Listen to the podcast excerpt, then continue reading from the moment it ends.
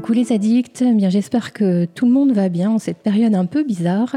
Euh, je vous avoue que moi, euh, bah, le fait d'être passionné d'Outlander et de consacrer beaucoup de temps à, cette série euh, de différentes manières, ça m'aide à tenir le coup. j'espère que c'est votre cas également. eh bien je suis Aurélie, Outlander Addict. Vous me retrouvez sur différents réseaux sociaux, Facebook, Instagram notamment, sur un site internet dont je vous affiche l'adresse. et puis aujourd'hui, ben, je décrypter euh, pour vous et avec vous l'épisode 8 de la saison 5. C'est parti.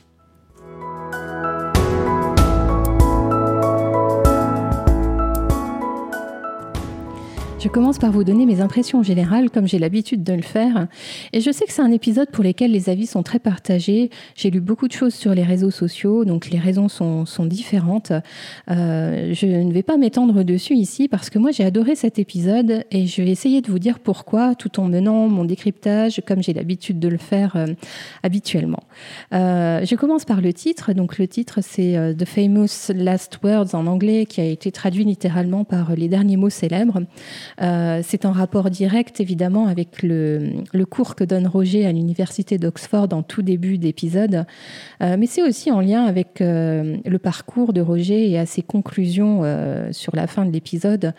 et donc sa conclusion, hein, c'est ce qui compte vraiment, ce ne sont pas tellement les mots, mais l'image qu'on garde des gens qu'on aime. Le script a été écrit par une femme qui s'appelle Danielle Béraud et c'est une alors c'est son premier script pour la série. C'est son tout premier script, de, d'ailleurs toute série confondue. Euh, mais en revanche, c'est une femme qui est présente sur la série depuis euh, la saison 2 et elle est arrivée d'abord en tant que consultante historique et elle a gravi rapidement les échelons et elle a occupé divers postes jusqu'à faire partie de, euh, vous savez, de comment ils appellent ça, de la, pièce où ils écrivent en fait, hein, du tour de table où les discussions se font sur comment orienter les scénarios, etc. Et c'est elle qui, dès le premier jet de, ce script, a apporté l'idée du film muet en noir et blanc. Euh, et alors justement, j'ai envie de parler du choix de ce film muet. Ça, fait partie d'ailleurs des choses qui, peuvent ne pas avoir été appréciées dans, dans l'épisode. Euh, moi, je trouve que c'est un choix réellement audacieux. C'est très stylisé, c'est visuel, c'est très cinématographique. Euh, et je suis vraiment heureuse qu'ils aient pris ce risque de, de, traiter le traumatisme de Roger de cette manière-là. on a déjà eu hein, dans les saisons passées euh, ben, des, enfin, des, oui, des traumatismes vécus par les différents personnages. Je pense notamment à, Jamie à la fin de la saison 1. Euh, ça pouvait décemment pas être fait euh, de la même manière, ça c'est clair. Et donc là, le, traiter de cette manière très stylisée, je trouve que ça, ça rend vraiment hommage à ce qui est en train de vivre Roger, sans doute. son film muet, hein, les, flashbacks qu'il qui se fait et, les images qui reviennent sans cesse dans sa tête, euh, enfin, c'est un film qui est complètement silencieux. On n'entend que le cliquetis de la bobine, euh, il n'y a même pas de musique, alors que euh, dans les films muets du début du XXe siècle, il y avait toujours une musique qui accompagnait et puis qui justement rythmait un petit peu tout ça. et ça donne au final dans l'épisode des scènes assez inattendues, très immersives, angoissante, euh, mais jamais gratuite. Euh, angoissante parce que, enfin, même moi qui aimais l'épisode, au bout d'un moment, le fait de les revoir, euh, c'est, on se dit non, non, pas encore. et, en fait, je dis que c'est pas gratuit parce que c'est toujours relié à un événement déclencheur pour Roger. Le fait qu'il touche une corde ou un, morceau de tissu, ça, déclenche un flashback. Lorsqu'il dort et qu'il rêve, le fait qu'il essaie de chanter à la guitare et qu'il ne puisse pas, tout le ramène toujours à à son traumatisme. Et en fait, Roger souffre de ce traumatisme et nous, on est dans sa tête avec lui. Euh, il est emprisonné dans son esprit et quoi qu'il fasse, tout le ramène toujours et encore à ces images. Et comme on, l'a tous sans doute déjà plus ou moins éprouvé, sans avoir forcément vécu un traumatisme profond, je vous le souhaite pas, euh, mais mais vous, vous, savez, ce petit truc-là qui prend la tête et auquel euh, on ne veut plus penser et on qu'on essaye de chasser de son esprit, mais qui revient sans cesse, quoi qu'on fasse. On, divague un peu vers autre chose et hop, on est ramené à ce truc qui nous embête. Alors imaginez euh, si c'est un réel traumatisme. Enfin, franchement, oui, je, je vois mal comment il pourrait s'en défaire aussi facilement. Et, et, ce noir et blanc permet bah, pour nous, spectateurs, de, d'apprécier ou en tout cas de suivre le passage entre réalité et irréalité, cette mise à distance aussi que, que Roger essaye de faire. Et, et je trouve qu'en fait, c'est assez métaphorique, hein, puisqu'il se repasse le film des événements traumatisants pour lui. Et puis, c'est aussi un petit clin d'œil qui est fait au fait que Roger était fan des films muets dans les années 60 avant qu'il qu'il passe les pierres. Et c'est ce qu'il ce qu'il dit à, Brianna à la fin de la séquence euh, flashback euh, années 60. Euh, donc vous l'aurez compris, c'est un épisode, et vous l'avez vu, c'est un épisode qui est entièrement centré sur Roger. On laisse le temps à ce traumatisme d'être vécu. Et je, reprends encore cette référence hein, du dernier épisode de la saison 1. Tout l'épisode avait également été construit sur le, sur le traumatisme de Jamie dans la rançon d'une âme. ça permet à l'histoire de respirer, ça donne à Roger le temps d'accepter ce qui est passé, enfin ce qui s'est passé, et euh, après le rythme euh, rapide des épisodes précédents, finalement, c'est un luxe d'avoir un épisode plus lent. Axé aussi sur le développement des personnages et de leurs relations. Et euh, je crois que hum, c'était nécessaire. C'est un épisode un peu transitionnel. Euh, ce qu'on remarque aussi dans cet épisode, c'est que trois des acteurs euh, prêtent leur talent vocal euh, à, la série.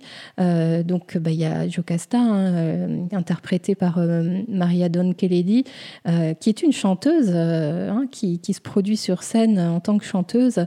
D'ailleurs, pendant la période de confinement, si vous avez Instagram, elle elle donne des petits concerts privés depuis son, salon avec son mari. C'est agréable à écouter. Il y a aussi Sophie Skelton hein, qui interprète Brianna et puis forcément Richard Ranking. si vous vous souvenez, Kate avait déjà chanté dans la saison 1, dans l'épisode 14, lorsqu'elle est à la recherche de Jamie avec Murta. manque plus que Sam. et de manière très humoristique, il y a eu un petit échange entre lui et euh, Meryl Davis, hein, une des producteurs exécutifs de la série, euh, sur Twitter. Euh, je vous le mets à l'écran pour que vous puissiez apprécier. Semble-t-il qu'il se serait proposé pour interpréter le générique, mais la production aurait fait comme s'il n'avait rien entendu. C'est drôle. Ce qu'on a aussi dans l'épisode, c'est le retour assez inattendu de Yann.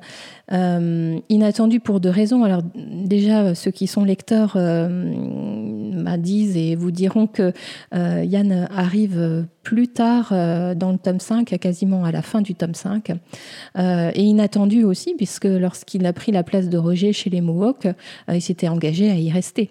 Donc on ne s'attendait pas nécessairement à le voir lui revenir à Fraser's Ridge. Euh, et dernière chose que je voulais euh, mentionner euh, dans mes impressions générales, c'est que c'est un épisode, je l'ai dit, il respire. Et pour preuve, il y a beaucoup de scènes du quotidien. c'est très fugace à l'écran, mais lorsqu'on fait le compte, franchement, il y en a beaucoup. On n'avait pas trop pu en profiter jusqu'à là parce que on n'était pas longtemps à Fraser's Ridge. Il y a toujours une intrigue, un mouvement, un danger, voilà quelque chose qui nous menait ailleurs finalement. Et là, on voit des, femmes faire la lessive, euh, fabriquer les bougies. Alors ça, on l'avait déjà vu euh, dans le premier épisode, euh, ben, Roger qui, qui s'occupe de façonner du bois pour, euh, pour euh, aménager son grenier. lorsque Claire et Jamie vont chez Roger et Brianna, c'est, le moment du thé. Ben, il y a un dîner, Claire et Jamie qui vont se coucher, une discussion entre Claire et Marsali, hein, voilà, un peu sur le, sur le thème des, des, des médicaments qui sont présents dans l'infirmerie. Le, le, petit passage où il y a Germain. Euh, l'entretien du potager, euh, des poules, euh, la petite partie de cache-cache entre le petit Jem et, ses grands-parents, l'explication du surnom en gaélique. Enfin, vous voyez, plein de choses comme ça, très fut, enfin, futiles, oui, futiles et, non en même temps banales, mais le quotidien. Et il y il y en a vraiment tout plein. Autre chose que j'ai remarqué, c'est que euh, malgré le fait que cet épisode est assez sombre, hein, il traite d'un sujet qui est, assez lourd et pas facile, euh, les images sont très lumineuses. On a beaucoup de plans dans l'épisode euh, pris de haut sur la, campagne.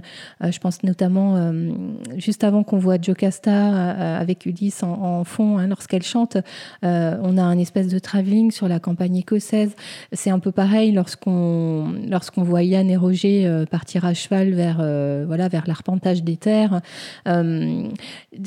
Roger au bord de la falaise, enfin plein plein de beaucoup de luminosité naturelle et également aussi une lumière super bien traitée dans les moments un peu plus intimes. je pense notamment à la scène où, Jamie revient auprès de Claire. Hein, elle est en train de lire, elle est assise à une table et toute la pièce est éclairée par des bougies. Il y a une petite bougie juste devant Claire posée sur la table et on voit que ça, clignote un petit peu et toute la scène est éclairée uniquement par, cette bougie et puis quelques-unes autour, mais ça donne euh, quelque chose de vraiment très très chouette. Euh, donc oui, je dirais euh, lumineux l'épisode par, par, le traitement de l'image, à défaut qu'il ne soit lumineux ben, pas par le thème qui est traité.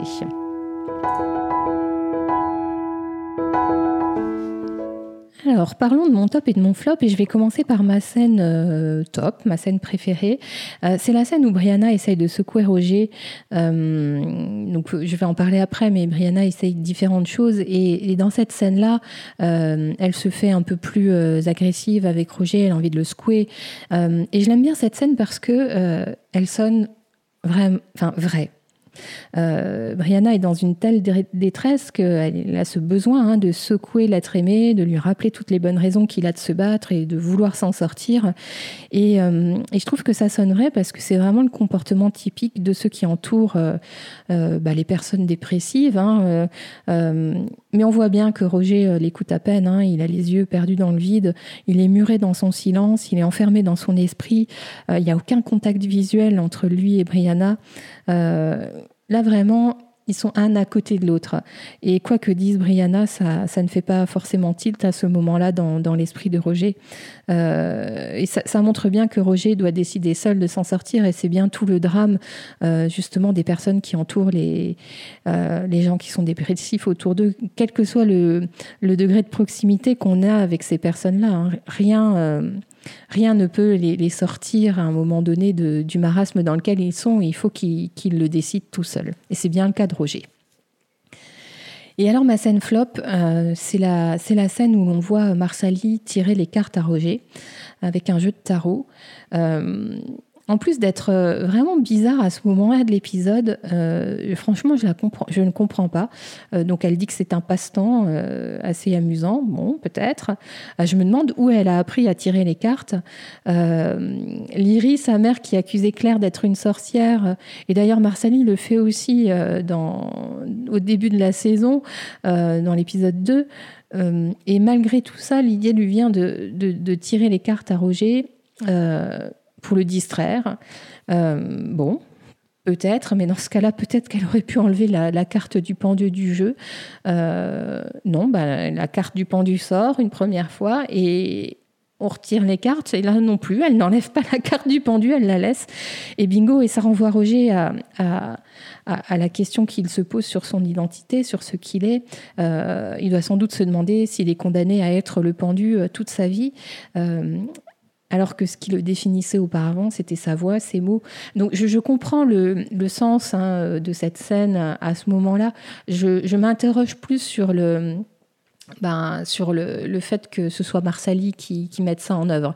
Euh, je, trouve que ça colle pas euh, avec euh, ce qu'elle est et son histoire et son contexte en fait. Voilà pourquoi c'est ma scène flop.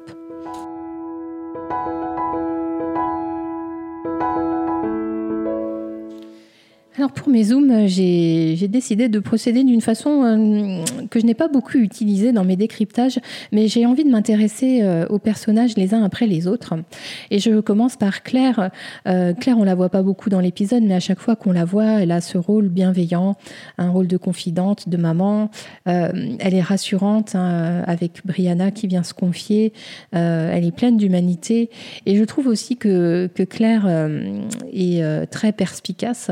Euh, vraiment euh, mature et, il y a plusieurs exemples de cela dans, l'épisode.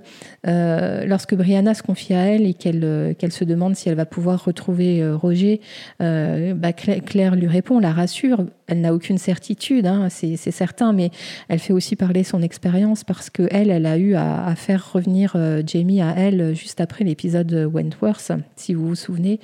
Claire aussi je trouve est perspicace. Alors, faut, faut pas non plus être devin, mais enfin, quand Yann revient, elle sent tout de suite son malaise. Euh, et elle l'identifie. Euh, lorsque lorsque euh, Jamie a été empêchée par Roger de, se brûler hein, avec, la, avec la théière, elle sent que, que Brianna et Roger doivent rester seuls et donc elle embarque le petit-fils et puis elle demande à Jamie de le, suivre, d'ailleurs sur un ton assez autoritaire. ça m'a fait sourire. elle est aussi perspicace lorsque elle voit qu'il lui manque de la ciguë. Elle, se, elle se dit que que, c'est sans doute Roger qui, en a pris parce qu'il avait envie de mourir. Et il y a cette discussion qu'elle a avec euh, Jamie sur le fait que lui aussi, après son énorme traumatisme, euh, il avait voulu en finir et, en finir avec sa vie. Euh, voilà pour Claire. je passe à Jocasta. alors, elle a une petite scène au début de l'épisode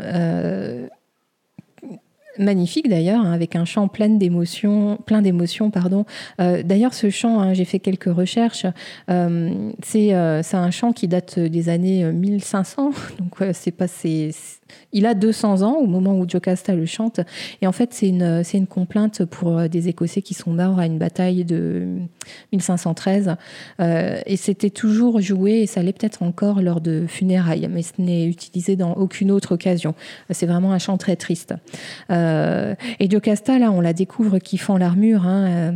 Elle a fait une trajet jusqu'à Fraser's Ridge, alors que je me demande si c'est pas la première fois d'ailleurs dans la série. Euh, il faudrait que je me rafraîchisse la mémoire avec la saison 4, je ne sais plus. Euh, on découvre qu'elle a, enfin, qu'elle a beaucoup de peine hein, pour euh, la disparition de Murtox, qu'on peut comprendre. Et aussi, Jocasta est pleine de sagesse lorsqu'elle dit à Jamie que si on avait conscience que au moment où on les voit, que c'est la dernière fois qu'on voit certaines personnes, on prendrait un soin particulier à leur dire au revoir certainement différemment. Et on voit qu'elle exprime pas mal de regrets. Euh, et néanmoins, voilà, je trouve que le clin d'œil, le fait qu'elle porte le pendentif de Martha autour du cou, euh, c'est, ça prouve vraiment toute l'affection qu'elle a pour lui, malgré le fait qu'elle l'ait rejeté euh, eh ben dans, dans, l'épisode 6, la dernière fois, on les a vus ensemble. Euh, je passe à Lord John Gray. Alors, euh, John Gray est présent euh, pour apporter la lettre du gouverneur Tryon, hein, celle dans laquelle le gouverneur offre des terres à, Roger et Brianna pour, pour le préjudice subi. Et il vient également avec un cadeau pour, euh, pour Brianna. Euh, je trouve que quand euh, John Gray est là, ça élève toujours le niveau de la discussion.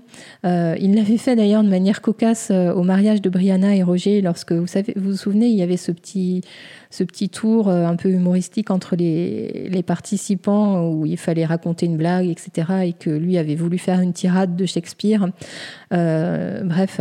Et donc il vient avec son astrolabe et et il sous-entend que ça sert à trouver sa place dans le monde, euh, alors au, sens propre, mais certainement qu'il pense aussi au sens figuré. Et d'ailleurs, c'est le thème central hein, de l'épisode Trouver sa place dans, ce monde-là, dans cette époque. Euh, on sent que John Gray a, a beaucoup d'amitié, beaucoup de bienveillance. J'aime bien la, relation qu'il a avec Brianna. Euh, elle a toujours été traitée de manière euh, agréable et sympathique à regarder. Euh, mais alors là, je me suis questionnée quand même sur la distance interpersonnelle. Je l'ai trouvée vraiment très très proche physiquement de, Brianna, à tel point qu'à un moment donné, je me suis demandé s'il n'allait pas euh, faire un pas de plus. mais alors, enfin ce qui est peut-être aussi un peu déroutant, c'est la profondeur du regard de l'acteur. Hein. C'est vrai que David Berry, euh, avec ses yeux d'un bleu profond et la façon dont il regarde Brianna, on a vraiment l'impression qu'il y a autre chose que juste cette profonde amitié dans son regard. Euh, mais je ferme la parenthèse. Euh, ce que j'avais envie de dire, c'est que je regrette un peu qu'il ait uniquement un rôle secondaire dans cette saison. Euh, alors, si les, scénaristes suivent euh, les romans de Diana Gabaldon, il aura, il aura certainement, euh, et, qu'on a la chance d'avoir plus que six saisons, il aura d'autres moments de, de gloire. mais voilà, je trouve que c'est un des oubliés du scénario, comme Fergus.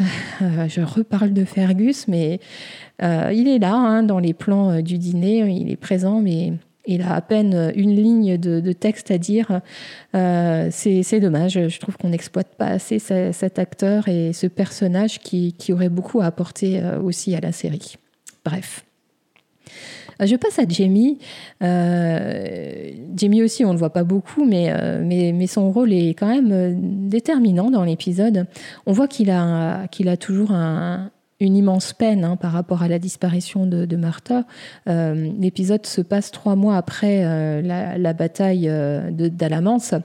Et c'est sans doute la présence de Jocasta qui, qui ravive sa peine hein, et qui fait qu'on le découvre quand même encore abattu physiquement. Hein, euh, il s'écroule sur l'escalier une fois de plus, euh, une petite larme qui coule.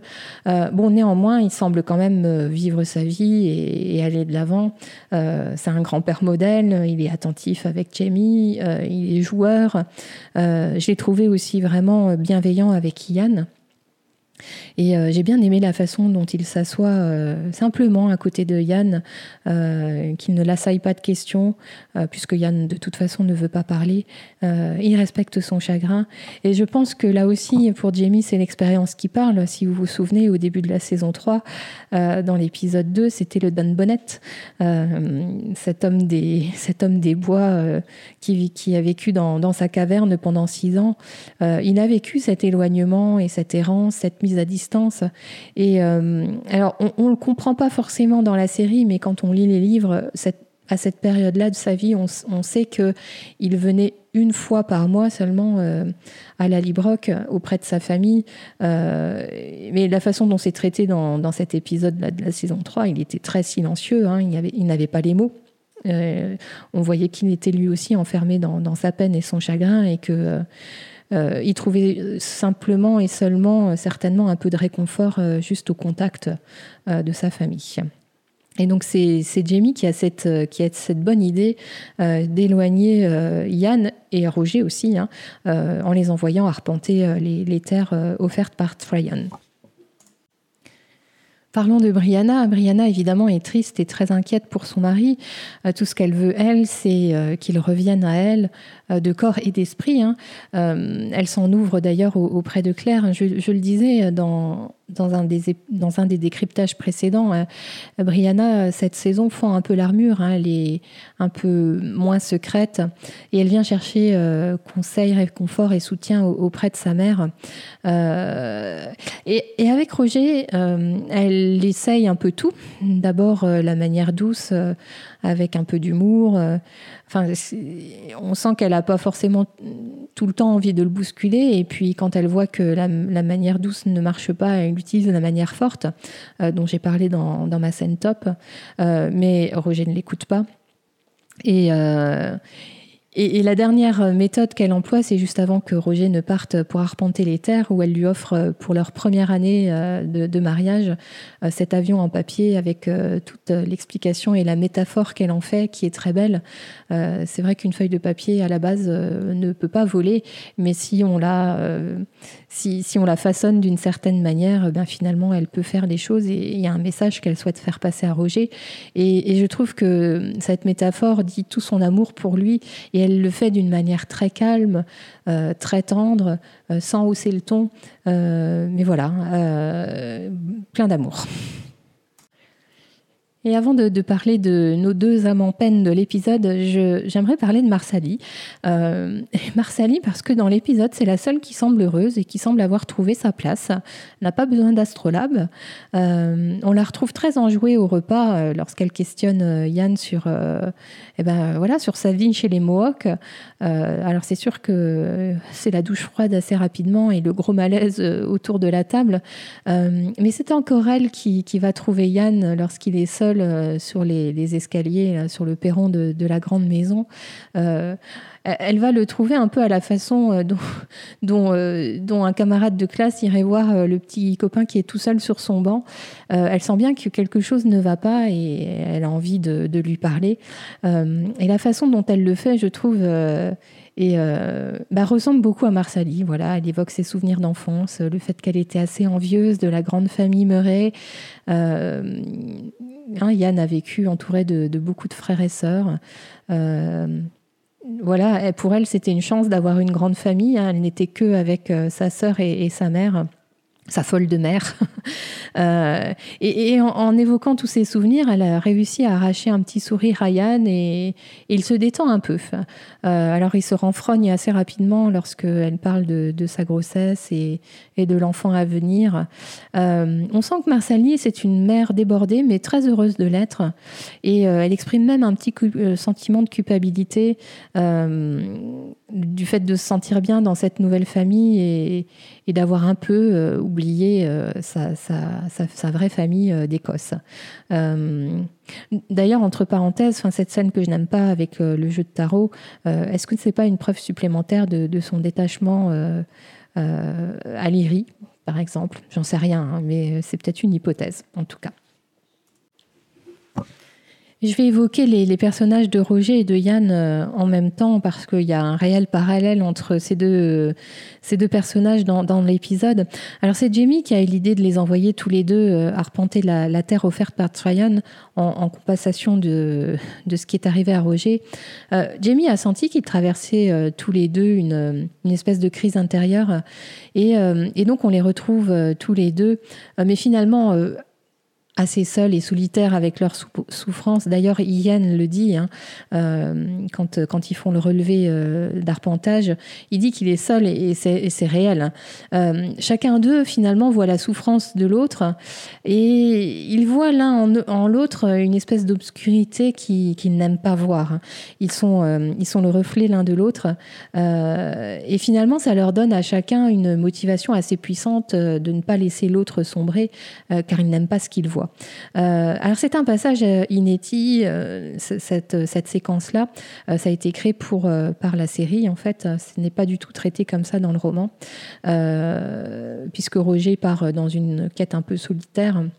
c'est d'ailleurs très, très, très beau à lire dans le, dans le roman. Hein. Je, comme d'habitude, je, vous conseille, hein, les, deux se complètent bien. Enfin, j'adore le roman, euh, la façon dont c'est écrit. Je, n'en aime pas moins pour autant euh, la façon dont, les choses sont traitées dans, la série.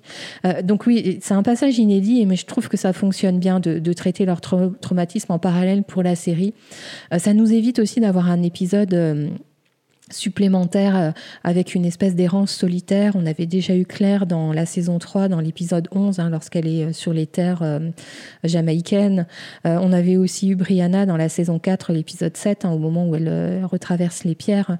Le, cheminement de Roger dans le roman, c'est long. C'est, je, je, ça aurait été difficile à rendre quelque chose de, poignant à, la télé, je pense. Euh, et donc le retour de Yann est prématuré par rapport au roman, je l'ai déjà dit. Et on découvre que, que, ce jeune garçon, ce jeune homme a perdu sa jovialité d'antan, hein, son regard. Euh, on le découvre chargé de tristesse, son front est soucieux. Et très vite, on comprend euh, eh ben, qu'il n'a pas l'intention de repartir, hein, qu'il est, est venu là de son plein gré et, et pas forcément euh, avec de bonnes nouvelles. Euh, Yann est accueilli chaleureusement hein, par, euh, par sa famille, une famille aimante, sincèrement heureuse de le revoir. mais je, je pense qu'on peut faire un parallèle avec euh, ces soldats qui reviennent de la guerre euh, un peu traumatisés, hein, forcément, et, la famille qui ne comprend pas, euh, qui ne comprend plus la personne qui est revenue et qui a changé. Il y a pas mal de films comme ça américains où, ces sujets-là sont traités. Il y en a notamment un dont je revois les images dans ma tête, mais dont je ne retrouve pas le titre. Enfin bref. Si, vous vous souvenez, Yann, dans la saison 4, il avait pris la place de, Roger chez les Mohawks. Il avait prévu d'y rester euh, bah, toute sa vie. Euh, il a perdu quelque chose, et même s'il ne dit pas quoi, euh, nous, spectateurs, et Roger aussi, on pense qu'il a perdu sa femme. Euh, si, vous avez remarqué, lorsqu'il est sur les, sur les marches euh, de la grande maison, juste avant que Marsali euh, le rejoigne et avant que Germaine, le petit garçon, l'interrompe, il est en train de, tailler un morceau de bois. et ce morceau de bois, c'est le pieu qu'il qui l'utilisera pour attacher Rollo. Euh, sur la fin de l'épisode.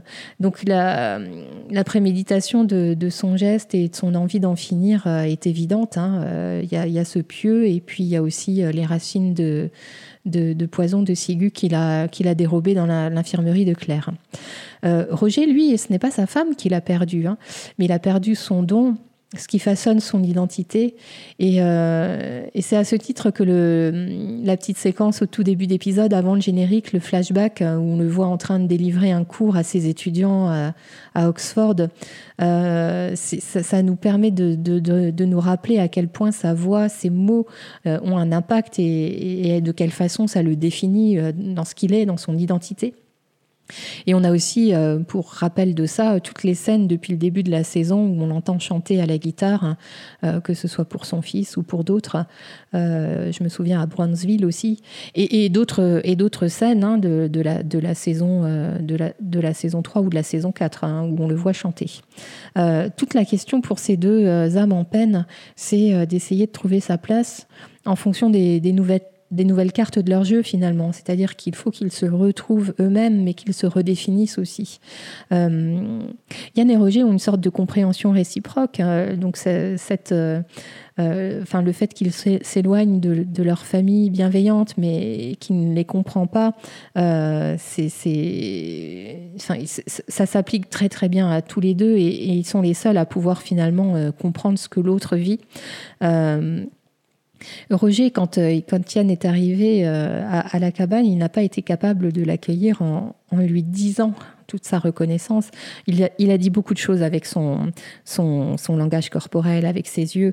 Euh, mais on a, mais c'est poignant aussi cette scène. Hein. J'ai failli la relever d'ailleurs dans ma scène top parce que euh, tout, ce jeu de, Richard Ranking sur tout l'épisode, hein, euh, ça, me donne l'occasion d'en parler, mais il n'a quasiment aucun mot à, dire sauf à la fin et tout passe par son regard, par ses, mimiques, son, langage corporel et, et c'est hyper visible dans cette scène où il retrouve Yann et où il a envie de lui dire plein de choses et où il ne peut pas et, et on sent tout le désespoir qu'il habite à ce moment-là. Euh, mais je pense que Yann peut comprendre ça. Lui-même n'a pas les mots pour parler de sa, de sa, perte et de son chagrin. Euh, et donc l'un et l'autre ne se posent pas de questions. Hein, euh, et les choses et les confidences viennent finalement naturellement entre eux. Il y a cette discussion sur les oiseaux qui trouvent toujours leur, leur chemin. Euh, on, sent bien que Roger et Yann sont sur la même longueur d'onde à ce moment-là. Et euh, il y a aussi ce beau passage où, Roger est réveillé par un cauchemar et où Yann euh, trouve les paroles rassurantes pour, pour essayer de le sécuriser et, de lui dire que ou qu'il soit parti par son esprit, il est bien là avec lui et, que tout va bien. quoi. Euh, pour Roger, le, revirement de situation, c'est lorsqu'il est sur le bord de la falaise. Euh, on se doute que là aussi, lui, avait aussi envie d'en finir. Et, euh, et, ce flashback qui se colorise et qui se sonorise au fur et à mesure, euh, il revient dans la réalité de sa vie, euh, avec les couleurs et le son. Et, euh, évidemment, c'est le visage de Brianna qu'il voit à ce moment-là. Et, l'intervention de Roger auprès de Yann hein, lorsqu'il euh, l'empêche d'aller au bout de sa démarche euh, suicidaire, euh, ça fait prendre conscience à Yann que même dans la mort, il ne sera pas libéré de sa souffrance et qu'il verra toujours le visage aimé euh, Roger comprend vite ce qui se passe, hein, parce que Rollo, euh, Rollo lorsqu'il se réveille, Rollo est attaché, euh, alors que Yann n'attache jamais Rollo. Les couvertures sont pliées. Et, oui, là, je pense qu'il comprend tout de suite. Et d'ailleurs, j'ai bien aimé aussi ce, moment où Roger touche la corde de Rollo et pas de flashback. Donc là, on se dit que oui, il a vraiment pris une décision de, se battre et de lutter contre ses, ses démons intérieurs.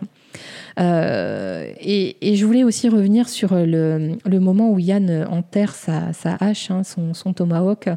Euh, donc c'est vrai qu'il y a cette expression qui est très connue, enterrer la hache de guerre. Euh, en fait, c'est une manière de c'était une manière qu'utilisaient les Indiens euh, d'Amérique euh, lorsqu'ils se, battaient, soit entre eux, soit contre d'autres, de, dire que la, bataille était terminée et que euh, on revenait en temps de paix. Et la hache n'était déterrée que lorsque euh, il, se refaisait la guerre. Et, là encore, c'est une métaphore. Yann a décidé d'arrêter de se battre, en fait, hein, d'en de, finir et de déposer les armes, au, sens propre comme au sens figuré. Et finalement, tous les deux euh, euh, reviennent à Fraser's Ridge pour continuer à se battre, à penser leur plaie, entourer des gens qui les aiment et pour essayer de se redéfinir. Alors Yann n'a certainement pas fini son parcours, Roger non plus, quoique je pense que l'épisode fait en sorte de clôturer le chapitre de son traumatisme. Euh, d'ailleurs, la dernière discussion, euh, enfin la, dernière scène qu'on voit dans l'épisode, c'est cette scène entre Roger et Brianna. Euh, on sent qu'il y a une acceptation de Roger sur, sur la la disparition ou la perte d'une partie de lui-même euh, et la prise de conscience aussi qui, est très forte du fait qu'il il faut qu'il se redéfinisse aussi bien dans cette époque que par rapport au traumatisme qu'il vient de vivre. Euh, et je trouve que c'est sans doute aussi une étape dans son acceptation d'être à cette époque-là et qu'il est maintenant mieux armé pour faire face à, à tout ce qu'il attend euh, au 18e. Euh, les derniers mots qu'il dit euh, dans l'épisode à Brianna sont tirés du chapitre 16 du tome 5, donc c'est très très au début et c'est plus dans le contexte euh, du mariage avec Brianna. Hein. il n'a pas encore vécu ce traumatisme-là. le fait qu'il chantera toujours pour elle. et, et je trouve que ça renvoie aussi ce que j'évoquais dans, dans, un précédent décryptage, c'est que les chants de Roger sont un pansement pour Brianna, et c'est sa façon à lui de lui dire qu'il sera toujours là pour elle euh, de n'importe quelle façon, en étant là physiquement ou pas d'ailleurs. Euh, c'est une, euh, ce sont des beaux, des jolis mots d'amour, une belle preuve d'amour, et euh, la chanson euh, chantée à cappella par, euh, par les deux acteurs pour, bah, pour la, bande de fin d'épisode est magnifique. C'est très très émouvant pour finir l'épisode. Oui, en tout cas, moi j'ai beaucoup aimé. Ça et tout le reste.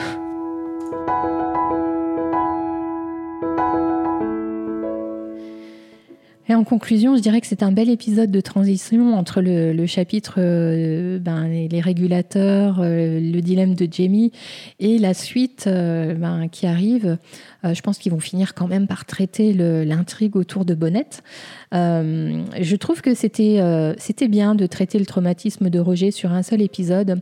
de mon point de vue, ça l'aurait pas fait de le voir lutter pendant plusieurs épisodes, comme c'est le cas dans le, dans le roman. Euh, donc voilà, vous l'avez compris, moi il y a plein, plein, plein, plein, plein de choses que j'ai adorées dans l'épisode. Euh, j'aimerais bien que vous veniez me dire qu'est-ce qui vous a plu, déplu, s'il vous a plu ou déplu aussi, euh, aussi bien ici en commentaire en dessous de la vidéo YouTube ou sur la page Facebook Outlander Addict. Et bien comme d'habitude, je suis très impatiente de, voir ce que nous réserve la suite. Quand je pense qu'il ne nous reste que quatre épisodes euh, je suis déjà très triste d'avance, mais n'y pensons pas. Euh, plus que jamais, prenez soin de vous. À très bientôt.